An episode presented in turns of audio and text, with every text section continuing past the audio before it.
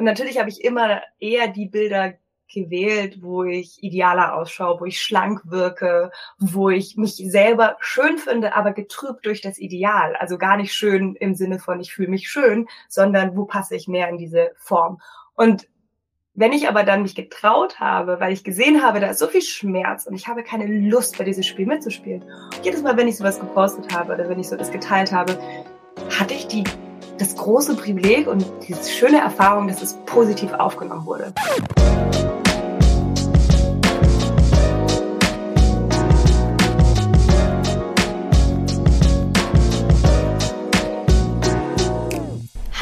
und herzlich willkommen zurück beim Koro Podcast. Heute wieder mit mir Isabel. Diesmal spreche ich mit Sina Diepold über Body Positivity und Selbstdarstellung in der Yoga-Branche. Sina ist Yogalehrerin und hat mit ihrer Partnerin Sophia Thora ein eigenes Yoga-Studio namens Kale Cake in München. Ich selber war da schon öfter zu Gast und freue mich daher umso mehr, dass ich heute mit Sina darüber sprechen kann, wie wir uns von gewissen Körperidealen freimachen und warum eigentlich in den meisten Yoga-Stunden so wenig Diversität herrscht. Außerdem kann ich mir vorstellen, dass Sina durch ihren Tänzerinnen- und Model-Background ein paar interessante Blickwinkel in Bezug auf Body Positivity mitbringt. Ja, nun wünsche ich euch aber ganz viel Spaß mit der Folge. Hallo Sina, herzlich willkommen im Koro Podcast. Ähm, es freut mich sehr, dass es geklappt hat. Vielen, vielen Dank, Isi, für die Einladung. Ich freue mich auch sehr, hier zu sein. Ja, heute wollte ich mit dir über das Thema Body Positivity sprechen. Ähm, gerade eben auch im Sportbereich und Yoga. Und wenn man dir auf Instagram folgt, weiß man ja, dass du dich da auch gerne mal ungeschön zeigst und ich mache jetzt gerade Anführungszeichen unperfekt. Ähm, wie kam es dazu, dass du dich auf der Selbstdarstellungsplattform und auch noch in dieser Yoga-Fitness-Bubble, wo alles so perfekt scheint, ähm, dazu entschieden hast, auch solchen Content zu teilen?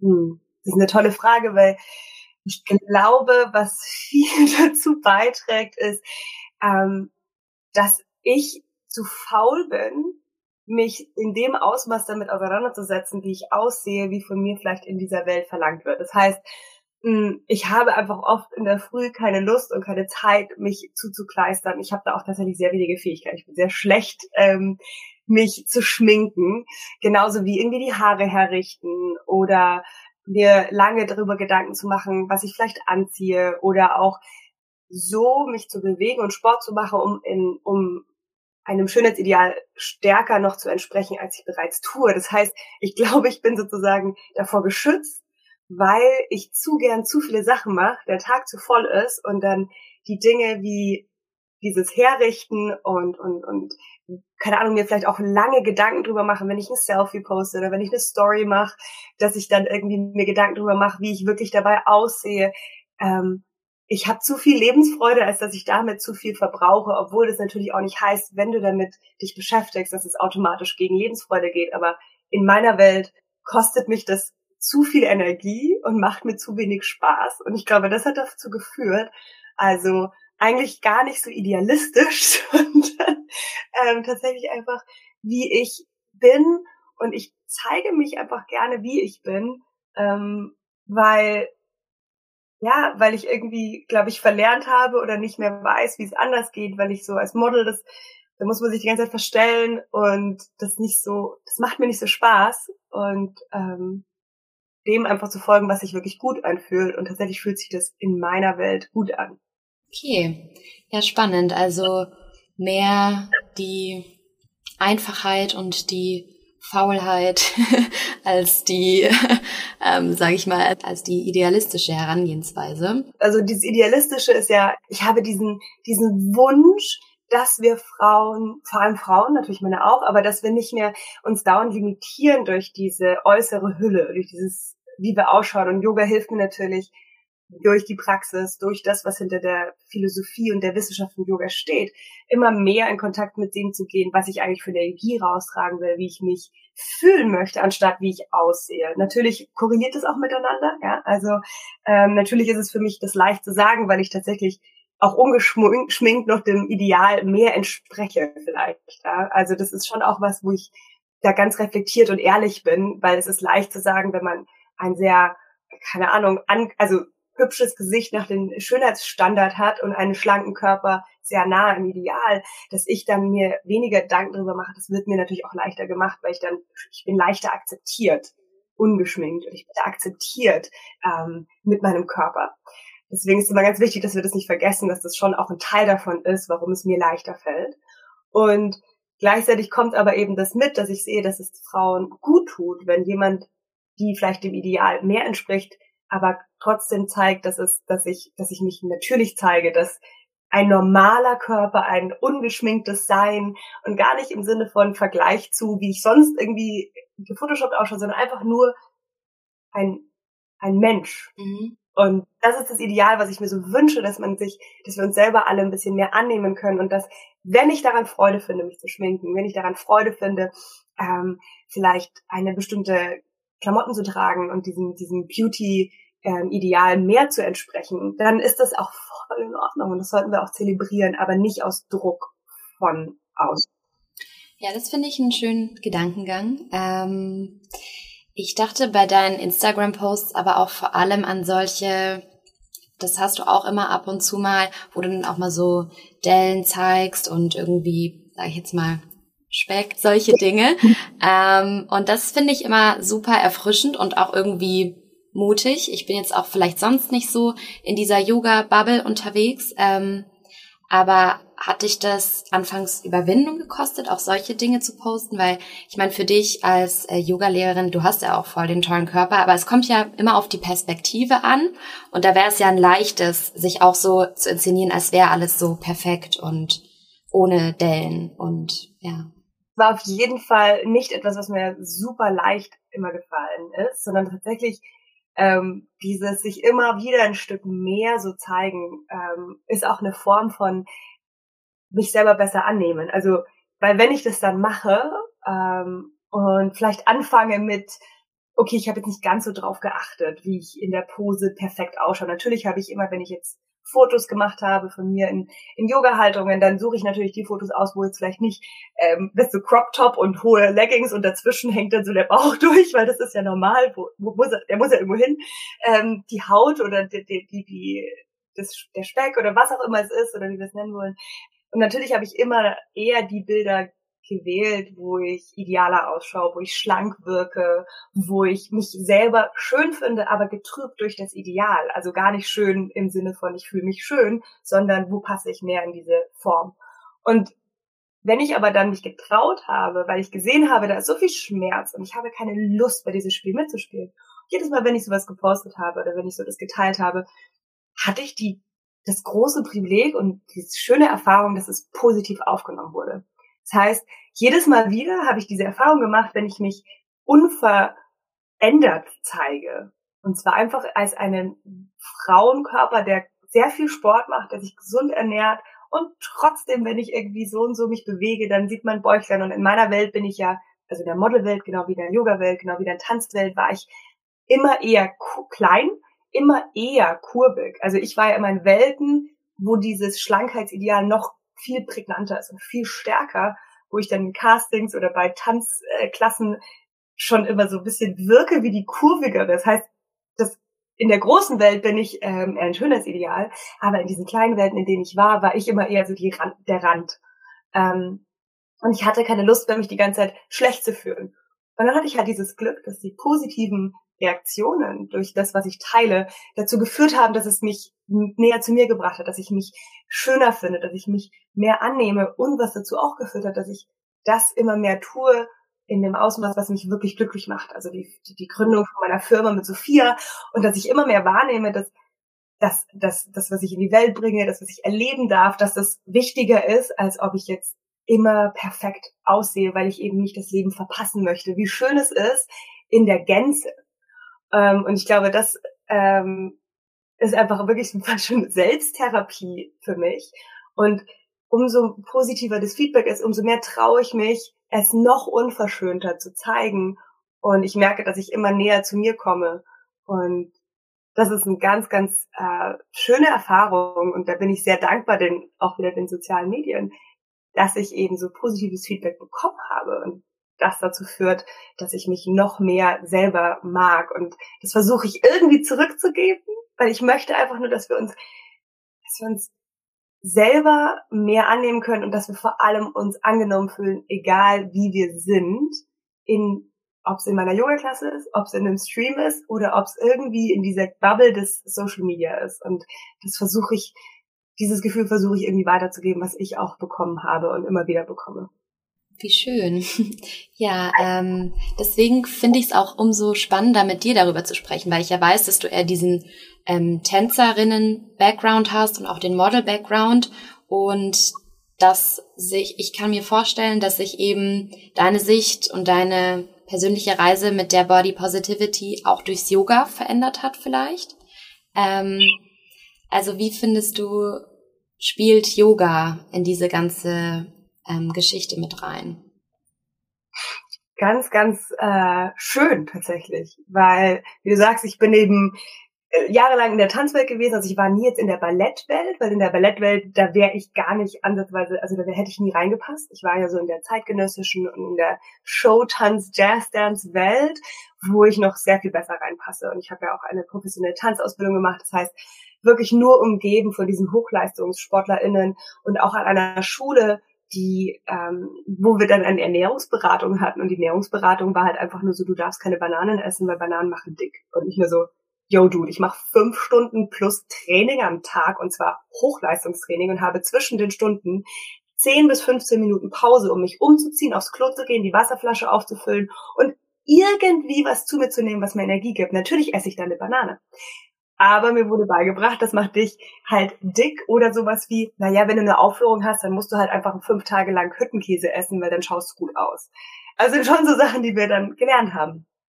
Ich habe das Gott sei Dank nicht so viel aufgesaugt, weil ich schon relativ, also ich war ein bisschen älter, also ich war schon Mitte 20, was ja tatsächlich jung ist, aber ähm, Anfang Mitte 20 und die, aber es waren viele natürlich irgendwie um die 18. Ähm, wo man noch viel mehr dadurch geprägt werden kann. Plus, ich war in meiner Heimatstadt und umgeben von Freunden und meiner Familie, dann wird man da auch nicht ganz so stark eingesaugt. Ähm, und dann war ich in der Modelwelt. Und die Modelwelt ist natürlich, wie wir kennen, total oberflächlich. Du wirst halt gebucht. Und dann, ich weiß, dass ich jedes Mal, wenn ich gebucht wurde, die Leute sehen ja oft, wenn es kein Live-Casting gab, ähm, sehen Bilder von mir. Und dann hatte ich so oft diese Panik, dass wenn ich da jetzt aufkreuze und die mich sehen und ich immer über mich gesagt habe, ich bin der kleine runde Zwerg in der Modelwelt, das habe ich dann irgendwie mir selber immer gesagt, das ist auch irgendwie echt ähm, im Nachhinein mit was hast du dir da eigentlich gesagt? Und da hatte ich immer so einen Moment von Panik, wenn die mich jetzt sehen, dass sie sich denken, oh Gott, was haben wir denn da gebucht?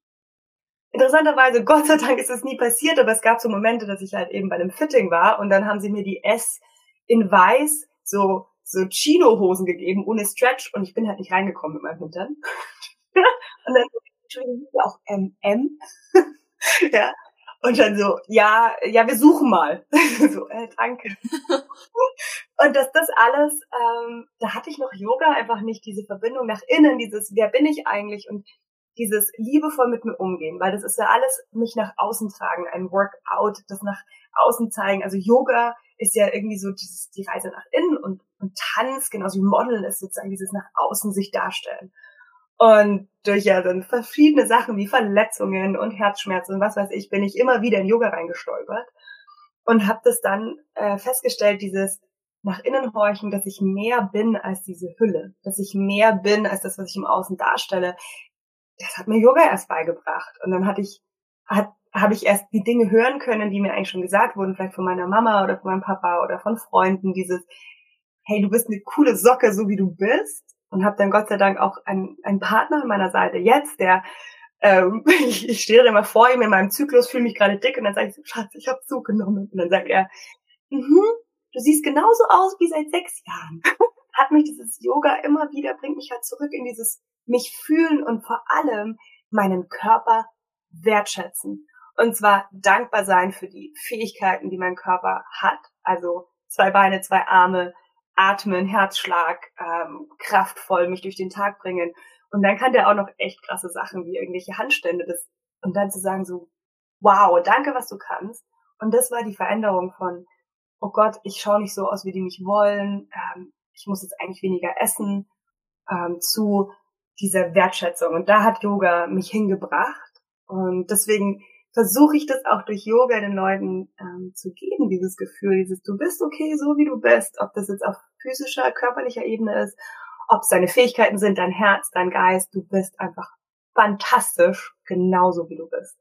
Ja, deswegen finde ich Yoga auch so toll, weil ich finde es in dieser Sportwelt, natürlich gehört Yoga auch irgendwie in die Sportwelt mit rein, aber eben steht damit ziemlich einzigartig da, dass man eben auch wirklich in sein Inneres geht und mit seinem Körper zusammenarbeitet und immer wieder in diese Dankbarkeit auch irgendwie kommt.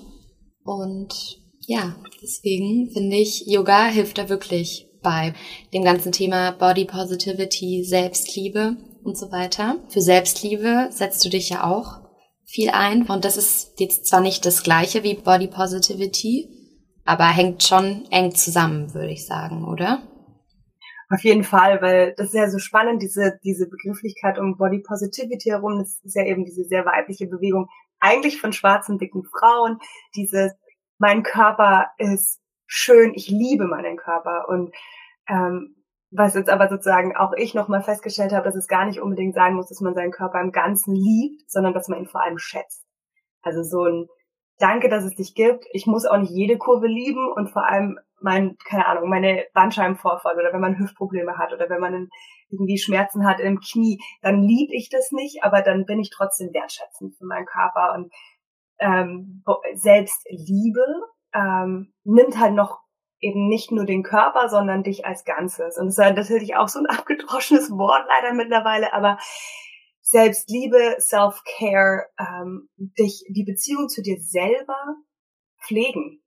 Weil die Beziehung zu dir, ja, wie du mit dir selber im Inneren sprichst, wie du mit dir selber umgehst, wie du mit dir bist, ist ein Spiegel davon, wie wir mit der Welt nach außen gehen. Also die Basis von, von deinen Interaktionen mit Menschen, mit der Welt, mit allem, was da draußen ist, die spiegelt sich in dem, wie du mit dir selber bist.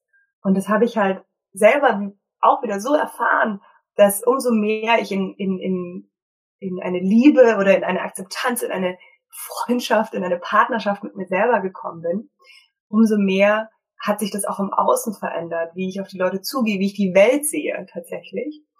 Ähm, und deswegen ist sozusagen Body Positivity oder das schöne Wort, was jetzt auch so ein bisschen sich verändert hat, diese Body Neutrality, was ich so cool finde, weil es nicht nur darum geht, eben alles zu lieben und dann hat man auch einen Stress, dass man sich jetzt auch noch lieben muss, aber ich finde doch eigentlich meine Ohren viel zu groß und hässlich, also es ist so, äh, äh, sondern Neutrality, diese Dankbarkeit, dass dieser Körper mein Zuhause ist, aber diese Fixierung davon so ein bisschen zu lösen. Self-Love, Selbstliebe, Self-Care ist dieses, die Beziehung mit mir selber vertiefen, pflegen, reflektieren, mich kennenlernen, etwas heilen in mir, an den Erfahrungen, die wir gemacht haben, denn wir alle haben schwere Erfahrungen gemacht oder wir tragen sie sozusagen im Kollektiv vielleicht mit als Frau in dieser Welt oder als ähm, etwas von unseren Eltern, was auch immer wir da mitbekommen. Wir alle haben so unsere Erfahrungen gemacht, unsere negativen, die uns auf eine Seite dazu bringen, wer wir sind, die uns ja auch irgendwie so schön ähm, werden lassen. Also so dieses, wie als hättest du einen ähm, weiß ich nicht, eine, eine Vase, die man irgendwo angeeckt ist und dadurch wird sie diese, dieses einzigartige Stück. Ähm, und dann gleichzeitig aber auch das zu heilen ist das, was uns so menschlich macht. Und das ist für mich selbst Liebe. Ähm, um, um da genau diese zwei wunderschönen Worte, die aber leider schon etwas platt getreten sind, ähm, in meinen Kontext oder in meine Worte zu verpacken. Ja, schön. Ähm, dann hast du uns ja schon eine wunderbare Definition geliefert. ja, was mich noch interessieren würde bei diesen beiden Ansätzen oder Konzepten Body Positivity und Selbstliebe, wie findet man da eine Balance, dass man eben zwar sich nicht selber versucht, in irgendeine Box reinzudrücken, aber eben trotzdem noch Raum lässt für Selbstoptimierung. Ähm, wie würdest du sagen, findet man da die richtige Balance? Ah, gar nicht so leicht. Wann ist es, also wenn ich jetzt zum Beispiel jeden Tag praktiziere und atme und mich in der Yoga-Praxis natürlich auch, sagen wir mal, weiterentwickle, also dass ich Sachen länger kann, dass ich Asanas, ähm, Haltungen, hm, die schwieriger sind für unseren Körper, ähm, besser kann oder überhaupt erst lerne. Das ist ja eine Art von Wachstum und vielleicht von Optimierung. Also dass ja meine Praxis tiefer und definierter wird oder dass ich sie tiefer verstehe. Ähm, das ist die eine Richtung, die man eben in diese Optimierung rein packen könnte, aber eben auch dieses, wie kann ich eigentlich das auch einfach annehmen, so wie es ist und wirklich diese Liebe fühlen. Ich glaube, dass einfach unser unser natürlicher Drang ist Wachstum, unser natürlicher Wunsch ist es zu wachsen und zu erfahren. Wenn wir sagen, wir sind Teil der Natur, dann schauen wir uns Bäume oder Pflanzen oder Blumen an, die haben ja auch einen, einen, einen natürlichen Drang nach Wachstum. Also wenn du eine Pflanze mit Sonnenlicht, und Nährstoffen und Wasser versorgst, also mit den Dingen, die sie braucht, dann wächst sie automatisch. Das heißt also, dass diese, dieser Wunsch nach Veränderung, nach mehr ist in unserer Natur. Die Frage ist nur, wenn wir es nennen Optimierung, dann gibt es ja plötzlich eine perfekte Version davon. Dann gibt es ja plötzlich eine Version, nach der wir irgendwie alle spitz streben müssten. Und das ist das, wo es gefährlich wird. Denn es gibt nicht die eine perfekte Karriere. Es gibt nicht die eine perfekte Version einer Frau oder eines Mannes. Es gibt nicht die eine perfekte Version von Krieger 2, herabschauender Hund oder Handstand. Wir haben alle ja, irgendwie ein Kugelgelenk in der Schulter und wir haben alle ein, ein Knie, das sich in die eine Richtung biegt. Das heißt, wir können uns aneinander orientieren, wie ungefähr dieser Krieger 2 ausschaut. Aber er schaut in jedem Körper noch in den Nuancen anders aus. Das heißt, da darf ich lernen, wachsen, meine Version davon kreieren, aber optimieren finde ich immer so ein schwieriges Wort, weil es eben optimal, das wäre so die Superlative, das Perfekte, das eine. Das ist so individuell und da gibt es nicht das eine. Ähm, was ganz Tolles, ich weiß nicht, ähm, vielleicht hör, kennst du und auch die, die HörerInnen, ähm, Deepak Chopra. Ein ganz berühmter Meditationslehrer und ein ähm, aus einem, also indische Abstammung, lebt aber mittlerweile in Amerika, ähm, so eines der, der spirituellen Leiter, Guides dieser heutigen Welt. Ganz, ganz besonderer Mensch. Und ich glaube, der sieht die Matrix. Ich weiß nicht, der ist so krass, wenn der so seine Gedanken teilt. Und wenn der aber seine Praxis, seine Yoga, physische Yoga-Praxis auf Social Media teilt, das ist so süß. also erstmal ist er irgendwie schon über 70, aber sein biologisches Alter, also wie seine Zellen sind irgendwie 35, weil er so mit der Meditation und wie er lebt und viel mit dem Kopf arbeitet. Aber seine Praxis ist, also ist wirklich einfach süß. Und dann hast du so einen Menschen, der einmal einen unglaublich jungen Körper hat, eben so halb so alt, die Zellen, wie, wie er im Buch sozusagen alt ist oder auf Papier alt ist. Und so eine tiefe spirituelle Praxis, so eine tiefe Lebensfreude und sozusagen eine optima, optimierte Richtung, viel Wachstum. Aber diese Form der Asana, dieses, wo wir halt uns gerne im Außen orientieren, wie wir uns optimieren, ist so total ähm, unwichtig aber ohne es nicht auch trotzdem zu zelebrieren. Und das sind so meine Gedanken vielleicht dazu. Ähm, einmal, dass Wachstum okay ist, normal ist und dass das in unserer Natur ist, wenn wir uns mit den Pflanzen mit der Natur vergleichen. Die aber übrigens auch mal Pausen macht, gell? so Winter und äh, abwerfen und so und dass auch mal wieder eine Phase in die andere Richtung geht. Das dürfen wir uns mehr erlauben. Die wachsen ja nicht durchgehend, sondern die haben auch mal Pausen.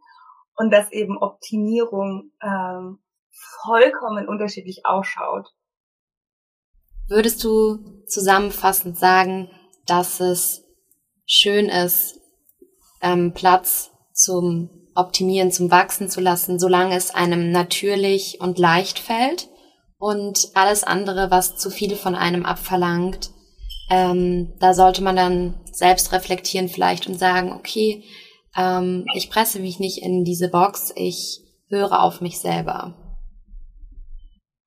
Ich glaube, das ist dass ganz, ganz viel damit zusammenhängt, was ist deine Intention dahinter? Also was ist deine Motivation dahinter, etwas Bestimmtes zu erreichen? Also zu sagen, ich optimiere beispielsweise, vielleicht ein, ähm, ich habe vor, Mutter zu werden. Ja, also ich habe vor, ähm, meinen Körper zu nutzen, um Leben zu erschaffen. Und dann kann ich jetzt natürlich sagen, okay, ich optimiere mich so gesundheitlich, dass ich, ähm, dass ich, dass das maximal fruchtbarer Boden ist, um diese große Aufgabe ähm, meinem Körper aufzuerlegen und auch meinem Geist.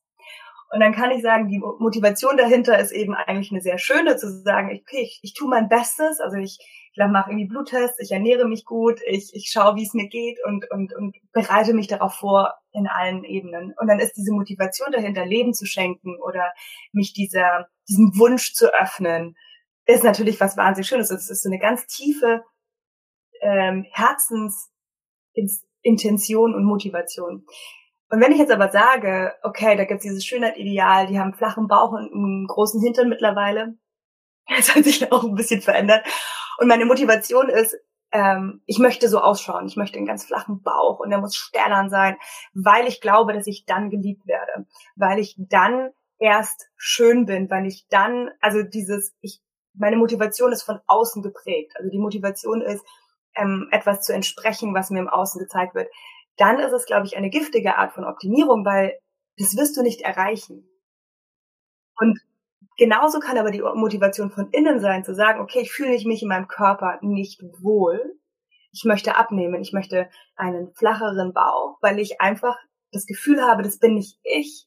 Ähm, ich habe das Gefühl, dass, dass es nicht gesund ist und das ist so ein Herzenswunsch. Ich möchte vielleicht dem Ideal mehr entsprechen, aber die Motivation ist von innen heraus. Ich möchte mich wohler fühlen in meinem Körper. Dann yes, go for it. Was ist deine ehrliche Motivation? Ist das von außen ein auferlegtes Bild oder ist es etwas, was du dir einfach von innen wünschst und da auch wirklich, schon gesagt hast, reflektiert sein mit dir? Weil die Int Intention matters. Das ist eigentlich das, du kannst machen, was du willst. Kauf dir einen Porsche, ähm, will das, äh, such dir das große Leben mit der Villa und der Frau den Kindern oder andersrum oder was auch immer spiel das Ideal, mach es, oder du willst Hausfrau sein, mach alles, es ist vollkommen egal, sondern aber was ist dein Wunsch und was ist wirklich, was du willst? Und dann optimier the shit out of it, damit es dir gut geht damit, ähm, weil es deine optimale Version von deinem Herzenswunsch ist, von deinem Inneren, was du gerne erfahren möchtest, als diese Hülle, als diese Version eines Menschen, die aktuell auf der Erde, Erde rumtanzt. Mhm. Ja, schön. Ich glaube, jetzt haben unsere HörerInnen auf jeden Fall ziemlich viel Futter zum Nachdenken und für Selbstreflexion an dieser Stelle. Ähm, ja, ansonsten würde ich gerne nochmal zum Schluss auf eine bisschen andere Ebene von Body Positivity und Yoga gehen. Und zwar, ähm, wenn ich mich bisher in den Yogastunden und Studios, wo ich war, so umgeschaut habe, habe ich da ziemlich wenig Vielfalt in den Körpern gesehen, würde ich sagen.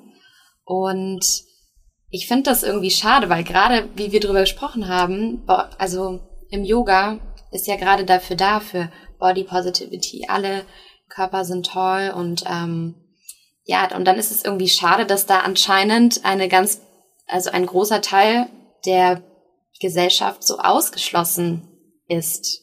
Oder was, was denkst du dazu als Yoga-Lehrerin? Ich bin da sowas von bei dir. Ähm, und ich frage mich ab und zu selber, was einmal, wie trage ich dazu bei, dass die, dass eben andere Körper sich ausgeschlossen fühlen? Was spiele ich da mit? Und das tue ich sicher. Ähm, auch wenn es nicht meine Intention ist oder weil ich das nicht möchte. Und wie, was kann ich tun, um da mehr Raum zu machen dafür. Und das ist so spannend, weil sagen wir mal so, ich habe eine, ein Klamottenlabel, dann kann ich natürlich dementsprechende Models buchen und das Image pflegen und dementsprechend das Bild verändern. Wenn ich aber jetzt irgendwie, ich kann ja nicht irgendwie eine, eine sagen wir mal, eine Frau mit dicken Körper oder eine schwarze Frau auf der Straße ansprechen und sagen, hast du Bock bei mir Yogalehrerin zu sein? Du passt einfach demografisch das Bild, das ich brauche. Das ist ja so ein bisschen schwieriger und deswegen, ich beschäftige mich tatsächlich viel damit, auch mit der Firma zusammen und ähm, einmal zu sagen, okay, wie, wie kann ich das öffnen? Weil natürlich instrumentalisieren wir sowas wie eine physische Praxis.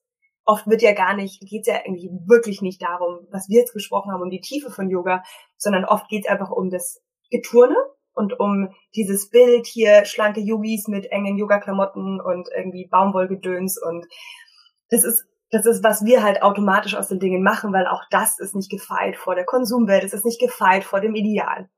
Ähm, vielleicht können wir einfach, also einmal, was ich mache, ähm, persönlich, ist, dass ich mein Social Media zum Beispiel verändere, dass ich mir Inspirationen hole von Yogis, die bereits ähm, das Leben, also entweder Frauen mit dickem Körper oder zum Beispiel auch Transgender, Non-Binary Menschen, die das Yoga leben und wie sie es darstellen und damit ich von ihnen leben, lernen kann.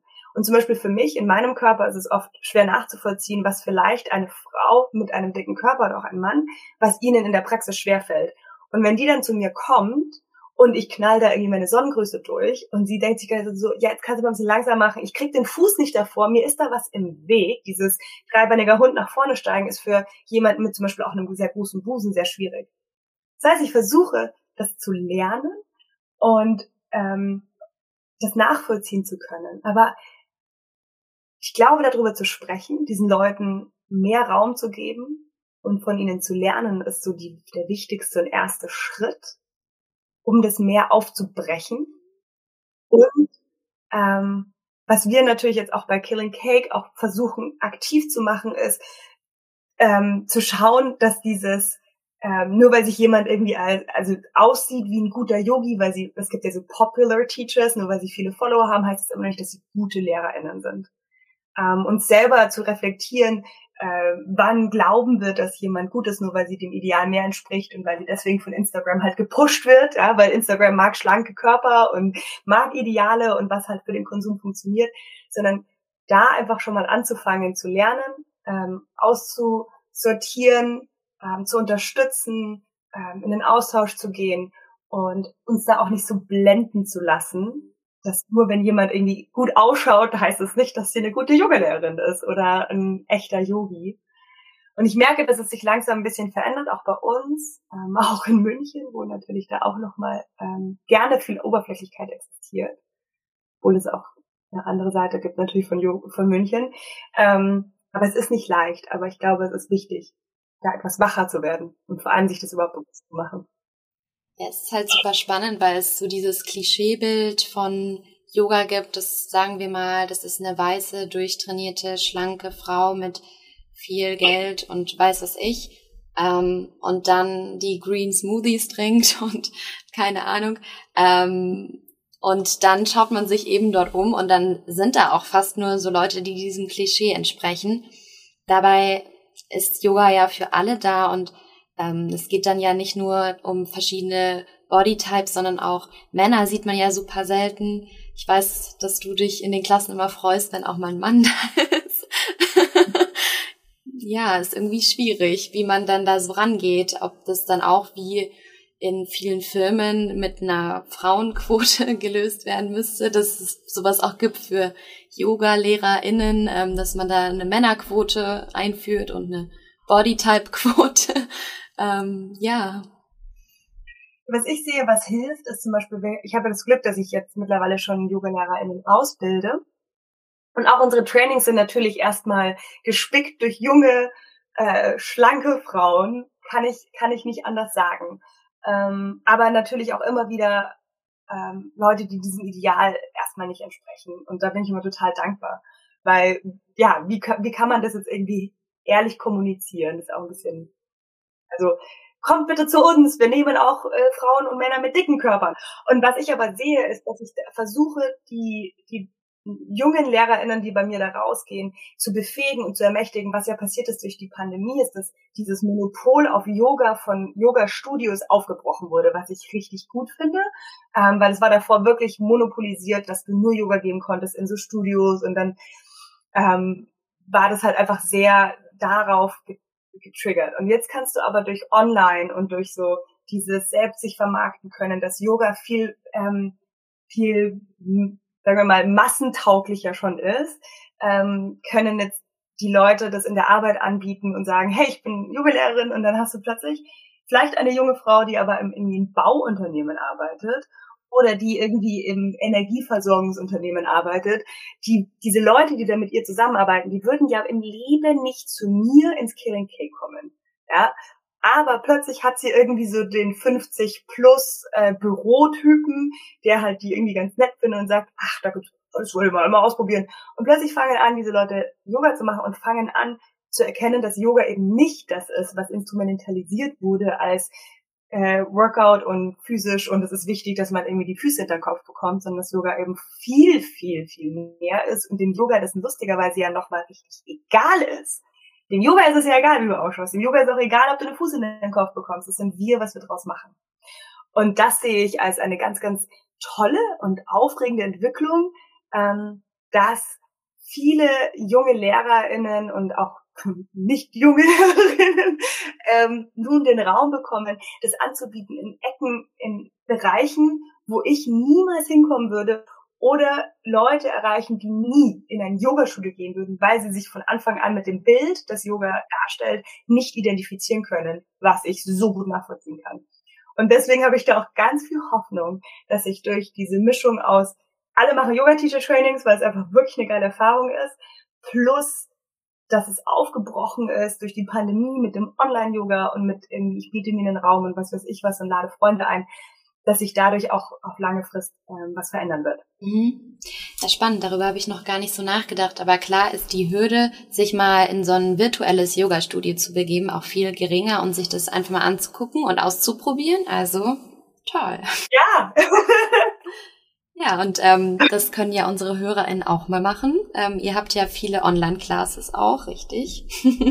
Dann können die sich alle von überall aus der Welt nach München einschalten. Es ist schön, das Online-Yoga ermöglicht das. Und das Schöne ist ja bei dem, wir machen das ja über Zoom, damit wir uns vorher austauschen. Aber die Leute können auch ihre Kamera auslassen und dann fällt auch dieser Vergleich weg. Das mag ich persönlich auch. Ich bin so ein Vergleichsmensch. Einfach auch durch meinen Tanzen und immer in den Spiegel schauen. Das ist so ein bisschen drinnen. Ich mich über die Physis immer so gern über die Bewegung vergleiche. Und ich selber liebe Online-Yoga. Dieses, ich bin bei mir zu Hause im Safe Space. Und kann mich so bewegen, wie es mir gut tut. Ich habe meinen Schlafanzug noch an. Ähm, mir hängt noch irgendwie der Schlafgrind in den Augen, aber es interessiert niemanden. Und das ist einfach was, was ich richtig toll finde, aber trotzdem ist man live in der Community dabei. Und klar macht man dann vielleicht in Anführungsstrichen mehr falsch und die Leute haben den Wunsch, es besser zu machen, weil wir optimieren uns ja so gerne, das haben wir schon besprochen. Ähm, aber einfach so dieses, hey, schmeiß dich auf die Matte, äh, mach so mit, wie es dir gut tut, lass die Kamera an oder aus. Aber plötzlich ähm, kannst du Teil dieser Community sein, aber in deinem Safe Space, ohne in den direkten Vergleich zu sein. Und das ist wirklich etwas ganz Besonderes und ganz Tolles. Und das hätte ich auch nie gedacht, dass es existiert ähm, vor der Pandemie, obwohl ich mein ganzes Leben schon in dieser Kursbranche bin. Ähm, und das, deswegen bin ich da auch so ein großer Fan unter anderem. Also unbedingt vorbeikommen oder bei allen anderen. Es gibt ja so tolle Angebote auf dieser Welt und ähm, da keine Scheu haben, egal welche äußere, innere Form, wie es dir geht. Den Yoga ist das egal. Yoga nimmt dich so, wie du bist. Denn Yoga sagt, du hast ein unfassbar schönes, strahlendes Licht in dir. Du hast es halt nur vergessen. Und ähm, Yoga möchte dich dahin zurückbringen. Und das, das, das ist, ähm, das wir zelebrieren sollten durch die Praxis. Ja, schön.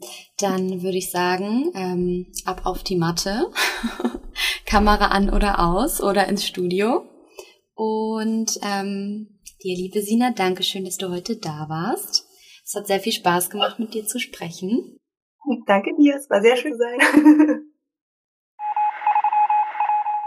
so, wie man hören konnte, hatten Sina und ich einige lustige Momente bei der Aufnahme.